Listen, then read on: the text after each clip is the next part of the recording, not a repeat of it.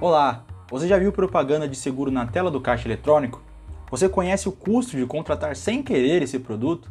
Nós somos o Programa de Apoio Endividado da Universidade de São Paulo. Hoje vamos falar sobre contratação de seguros, o que são e os cuidados a se tomar. O seguro é um contrato em que a seguradora assume o compromisso de indenizar ao segurado, comprador, por um valor caso alguma das hipóteses previstas na lista de eventos segurados aconteça.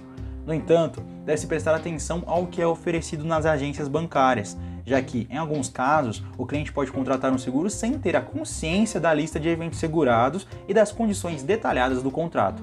Além de, por vezes, essa contratação ser feita em terminais de caixas eletrônicos, em que o cliente induzido pela propaganda pode, por exemplo, contratar um seguro residencial sem ao menos ter casa própria, por isso, é importante estar precavido para as ofertas, ficar atento às propagandas no caixa eletrônico e ao extrato bancário para saber se você está pagando por um seguro que não deseja ou não precisa.